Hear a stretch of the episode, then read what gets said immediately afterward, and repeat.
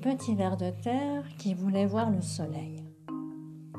Depuis la nuit des temps, les petits vers de terre sillonnent les terres, ou plutôt l'intérieur de la terre, pour l'aérer, la contempler, la dorloter.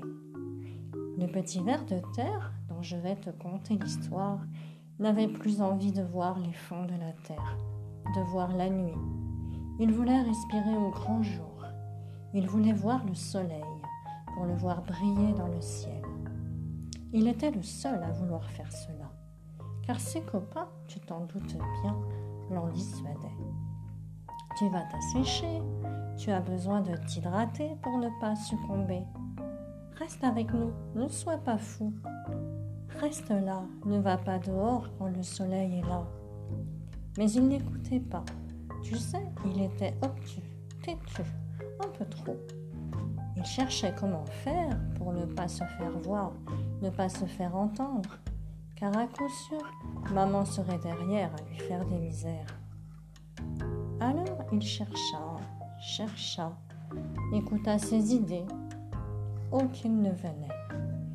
Il alla chercher au fond de lui-même comment il pourrait retrouver cette lumière sans qu'elle lui fasse du mal, et qu'après il puisse dire à sa famille je l'ai fait et je suis toujours là. Alors, à force de ne plus savoir, il pria. Il pria tellement que l'univers, dans sa bonté, le transforma en rampant, en serpent géant. Et depuis, les petits vers de terre sont bien protégés du soleil.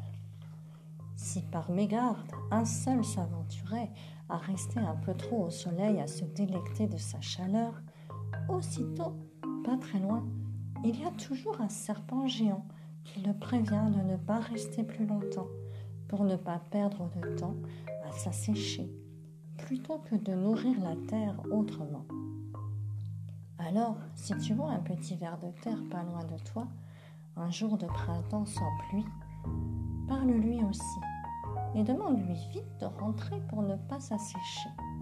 Il t'en remerciera et peut-être pourras-tu entendre de jolis mots de sa part, et tu changeras ton regard sur ces petits êtres qui te paraissent bêtes, mais dont le tempérament de géant nous ressemble tant.